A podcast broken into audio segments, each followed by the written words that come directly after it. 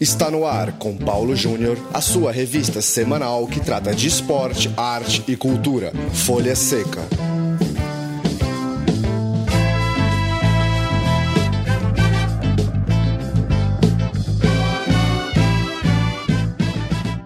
Olá para você ligado na Central 3, hora de mais um programa Folha Seca, nosso encontro para tratar de literatura e cinema relacionados ao esporte. Folha Seca esse de número 80. Folha Seca que chega toda quarta-feira em central3.com.br. Eu sou Paulo Júnior aqui nos estúdios Central 3 em São Paulo. Eu converso por telefone com Kátia de Paula, autora do livro Indomável Leão, livro lançado na comemoração do último aniversário do Havaí. A Kátia nos atende por telefone lá de Santa Catarina. Olá, Kátia, tudo bem? Olá, prazer estar conversando contigo, querido. Kátia, conta um pouco pra gente é, a proposta do livro, qual que, qual que é a sacada, quando que você começou a escrever, apresenta um pouco o projeto pra gente. Esse livro, ele começou a ser escrito no dia 29 de novembro de 2014, que foi uma data mística e mítica para o Havaí, e foi o acesso conquistado por ele né, o ano passado para disputar a Série A desse ano. O Havaí estava com sérias dificuldades, né? Tinha três times com mais chances do que o Havaí. O Havaí, o Havaí precisava que, esse, que esses times perdessem e ele ganhar o seu jogo contra o Vasco. Então, quando eu saí desse jogo, um afilhado meu me ligou e disse: Meu Deus, Cátia, o que é isso? Porque aqui na ilha a gente costuma muito dizer que esse Havaí faz coisa. E o Havaí fez coisa novamente, eu falei, pois é, conseguimos conquistar esse acesso, e estava todo mundo assim, é, muito descrente, tanto que foram só 7 mil torcedores, e eu entre eles, né, que acreditavam nessa conquista. E aí ele me disse, pô, escreve um livro sobre esse jogo. Então, o Indomável Leão, a mística do Faz Coisas, é sobre esse jogo. Legal, e você mais tem... focado, mas ele, ele, ele é um livro sobre esse jogo, mas ele só narra um lance desse jogo, que é o pênalti que o capitão Marquinhos cobra e faz o gol do Havaí. Ele é um livro, assim, que ele trabalha mais é, a torcida, né? E o lado místico, que a gente coloca muito aqui da ilha, que o Havaí traz, desde a sua nascença. Então eu levo alguns personagens fictícios comigo, que seriam havaianos que já existiram, mas que já são falecidos. O havaiano que fez o hino do Havaí, o Luiz Henrique Rosa, meu pai, que foi goleiro do Havaí na década de 50, mas um padrinho meu, um tio meu, e a Nossa Senhora da Ressacada, que é uma, uma Nossa Senhora que foi criada aqui em 2008, quando o Havaí conquistou o primeiro acesso, por um radialista, que quando o Havaí faz o gol diante do Brasiliense, ele diz Nossa Senhora da Ressacada. Então, dali para cá, a torcida do Havaí é, fala muito Nossa Senhora da Ressacada, é mais um, um, uma, uma entidade havaiana. E esse livro, ele, ele, fala, ele tem filosofia, ele tem mitologia, sempre tentando explicar é, por que o Havaí faz coisas. E o futebol brasileiro está com boa participação dos catarinenses agora, né, Kátia? Para a gente que é aqui de São Paulo, é, isso até surpreendeu nos últimos anos, né? A gente acostumou agora é, a ver a Chapecoense jogar, a ver o Joinville também na primeira divisão. É, fala um pouco como tem sido é, a cobertura, você que tem um blog também sobre o Havaí, como tem sido é, esse, essa fase da história do clube com esses catarinenses na primeira divisão, é, com mais clássicos na primeira divisão, como que tem sido acompanhar o clube nesse momento? Olha, é muito mais interessante porque há muita rivalidade, assim como em todos os estados, principalmente no clássico catarinense, que é Havaí Figueirense, né, que vai ser disputado nessa quarta-feira, né, no estádio do Figueirense. E é muito interessante para Santa Catarina ter esses quatro clubes né, é, defendendo as cores do Estado. Agora, fica assim é, uma coisa muito mais é, guerreira, muito mais de, de, de, sangue, porque entra toda uma rivalidade mesmo e tem uma rivalidade muito grande aqui no estado é, do interior com a capital. Então é sempre assim, é maravilhoso ir nos jogos, é, ter essas disputas e a conquista da vitória diante de outro catarinense. Apesar de que a gente sabe que para Santa Catarina seria interessante que os quatro times se mantivessem né, no, no brasileiro para que o nosso futebol é, cresça ainda mais, que nós possamos ter grandes clubes mesmo. Mas é impossível não secar, né? Então, quando tem o clássico, a gente seca mesmo e quer ganhar de qualquer jeito. Pois é, e a tabela até a rodada do último final de semana, com 25 jogos, tem dois desses times na zona de rebaixamento, um deles é o Havaí. É, fala um pouco Sim. pra gente agora das comemorações do aniversário. Eu li que, inclusive, o livro fez parte, né? O lançamento do livro durante a festa oficial no clube. É, conta um pouco como que tá aí a relação da torcida com o clube, é, da torcida com os ídolos, como que tá o clima para o torcedor do Havaí nesse ano de 2015. O aniversário do Havaí teve um evento muito bonito, é super é, concorrido e eu tive a alegria de ser convidada para é, lançar o meu livro nessa data de 92 anos do Havaí. A torcida do Havaí, é, como eu falo no meu livro, ela é completamente mística. Ela é uma torcida que a gente tem um, um no, no, sangue, no DNA, um, uma crença um além razão, que parece assim que quando o Havaí vai vai ser derrotado é onde ele vence. E quando, e quando o Havaí parece que vai vencer, ele perde. O Havaí é um time que tu não consegue classificar.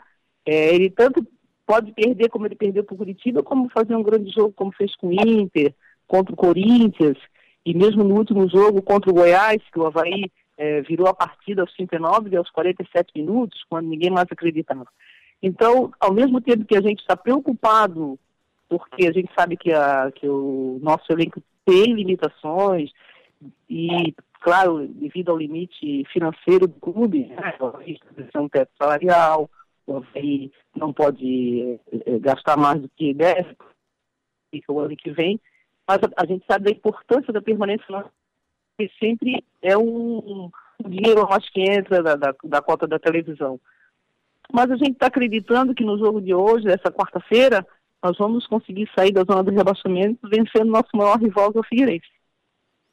Veremos o desfecho dos catarinenses na Série A. É, Havaí, Joinville e Figueirense é, com mais risco. A Chapecoense está um pouquinho na frente, não muita coisa. E de fato, a vitória nesse final de semana, o gol do André Lima no final, foi é, qualquer coisa de espetacular. Kátia, foi, foi. Valeu ah. pela conversa, boa jornada aí espalhando seu livro. Esperamos que esperamos ter mais notícias do de livros aí sobre o futebol catarinense, sobre o Havaí. A gente se fala numa próxima. Obrigada e agradeço a oportunidade. Um abraço para ti e saudações havaianas.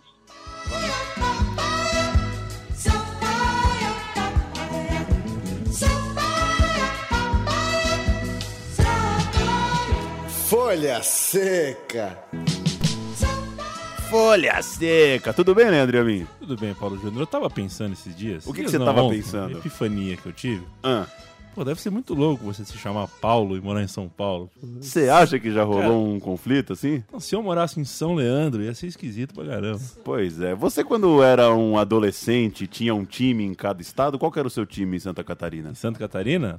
Era o Figueirense, que era o único que eu conhecia, na verdade. Eu só conheci o Havaí quando apareceu o Jacaré, do Guga lá.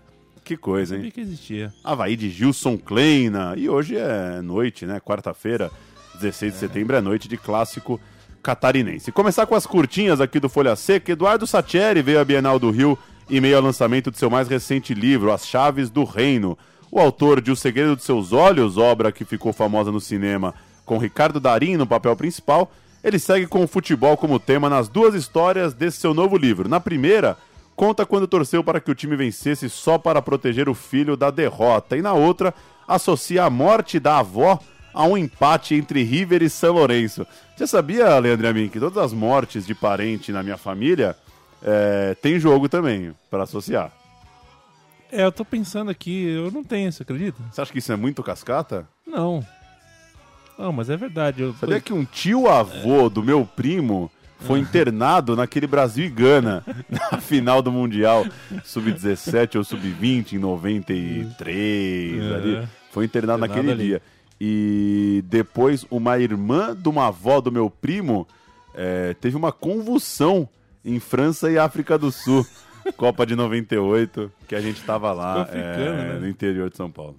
Público africano, eu tô chocado aqui. Eu não, não- Mas é porque morreu pouca gente também ao meu redor, né? Ah, é? É. E o Satieri, hein? O Satieri vai bem, né? Satieri, leiam a Sarriá, sarriá.com.br, tem uma grande entrevista, talvez a melhor entrevista de Satieri em língua portuguesa.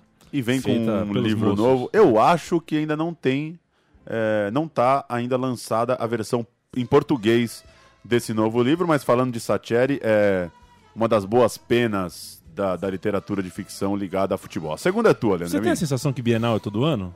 A Bienal é todo ano, né? Essa é uma que- das grandes cascatas do mundo também, né? Obrigado pela letra grande no, no roteiro. o- o- o Você sabe Paulo por quê, Ah, Caps Lock? por quê?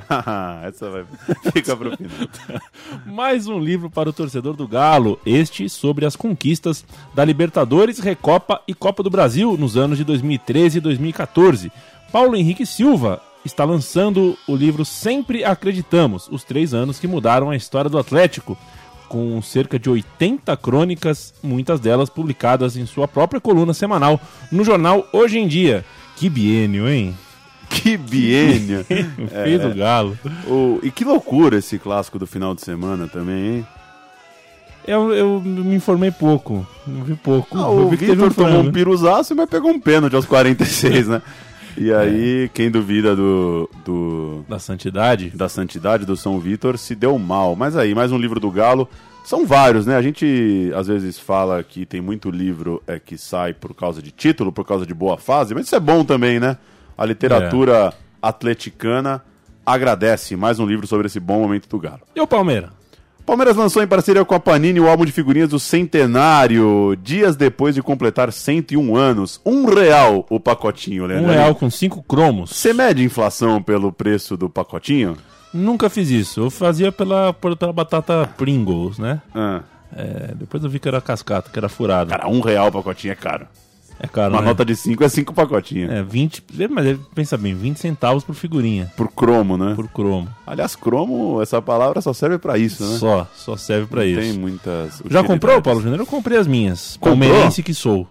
Eu não vou comprar. eu comprei. Eu Gostei, em, viu? É. eu tô em crise com a palestrinidade e tô com medo de tirar um, um Marcos, um Ademir da Guia, que eu não vou comprar, não.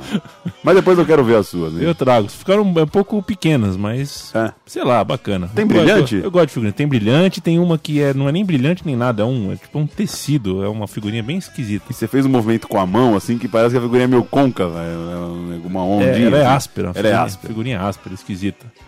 Eu vou convexo, nem isso daqui, ó. Esse aqui Jamais é, é saberemos. O que importa é falar os dois. daí dá Exato. Paulo Júnior, estreou no último sábado no Canal Brasil, o grande Canal Brasil, o primeiro episódio da série Ayrton, Retratos e Memórias, produção de 10 capítulos, dirigida por Ernesto Rodrigues. As exibições acontecem todos os sábados às 11h30 da noite, no horário de Brasília, 11h30, horário que era de Jô Soares, né? Grande Jô Soares, 11h30, com reprises aos domingos às 15 horas, quartas e quintas às 2 e sexta às 20h30. Vamos repetir porque é muito horário. Domingo às 15, quartas e quintas às 2 da manhã e sextas às 20 e 30 horas. O primeiro episódio está disponível no site do canal e a gente vai ouvir um trecho, é isso? Um trechinho, o primeiro episódio, é, ele tá na íntegra no site e ele começa com o cara que desenhou o capacete. O Mosca? Que, que ficaria famoso aí por todos os fãs de automobilismo. Vamos ouvir. Quando o Ayrton foi pela primeira vez para o Mundial de Kart, tinha uma regra lá que cada país tinha que ter uma pintura ou uma cor especificamente. Então, em Portugal era vermelho, Inglaterra era verde, Itália era amarela e o Brasil eram quatro pilotos. Vieram os quatro capacetes para pintar em coisa de é, dois dias, três. O que, que vai fazer? Verde e amarelo? Tá, o que. O meu pai falou, não, vamos fazer o capacete amarelo inteiro, que vai se destacar. E como estamos em pouco tempo, vamos fazer essas duas faixas como se saísse do olhar, que vai formar uma amarela no meio. Então fica verde, amarelo e azul. Eu faço as duas faixas, eu risco as duas faixas. A de cima que é a verde, a de baixo que é a, que é a azul. Eu prefiro primeiro. O papo é bom, Leandro e a mim, mas ainda não inventaram como é que você mostra um desenho no rádio. Então, É verdade, é é só um aperitivo para pro ouvinte pegar o tom da série. É o Mosca, Alain Mosca. Vamos, filho do Cid Mosca, que era, esse sim, o cara que fazia os capacetes. E vale a pena assistir imagens bem bonitas do processo de pintura do tradicional capacete de Ayrton Senna. Pra gente fechar, Leandro e a mim, Victor Hara, músico e militante político chileno, cuja morte está completando 42 anos. Ele foi morto dias depois do golpe militar em 11 de setembro de 73. Anos depois, já anos 90, começo dos anos 90, se não me engano, a Comissão da Verdade e Reconciliação do país reconheceu que ele foi assassinado a tiros em 16 de setembro no estádio Chile. Abre la ventana de Victor Hara para fechar esse Folha Seca 80. Valeu, Leandro Amin. Valeu, Paulo Júnior. Gigante Vitor, Vitor Hara, que é, é, inclusive antes de morrer, contam histórias que ele teve as- os dedos quebrados, né? Pois que é. era justamente o, instru, o, o- o instrumento de trabalho dele, né? Era com as mãos que ele tocava é, violão e tudo mais. É, um dos grandes, e na minha, na minha tela aqui está escrito Antologia Musical de Vitor Hara e é realmente antológico. O cara é, é, é para se ouvir mesmo, para se ouvir sentado, tomando, é, prestando muita atenção. E grande. falamos muito de Vitor Hara no Folha Seca sobre o livro do Estádio Chile, né? Com o nosso É. querido amigo Maurício Brum, que Um- tem um livraço sobre essa história. O incansável Maurício Brum. Vamos de Victor Hara, Folha Seca volta na quarta-feira que vem. Até lá. Volta assim. Tchau, tchau.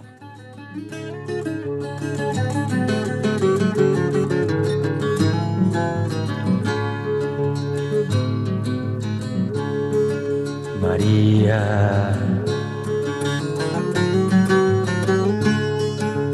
Abre la ventana y deja que el sol alumbre por todos los rincones de tu casa.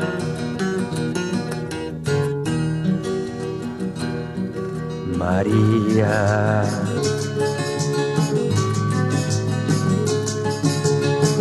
Mira hacia afuera. Nuestra vida no ha sido hecha para rodearla de sombras y tristeza. María, ya ves, no basta nacer, crecer, amar para encontrar la felicidad. Pasó lo más cruel. Ahora tus ojos se llenan de luz y tus manos de miel, tus manos de miel, tus manos de miel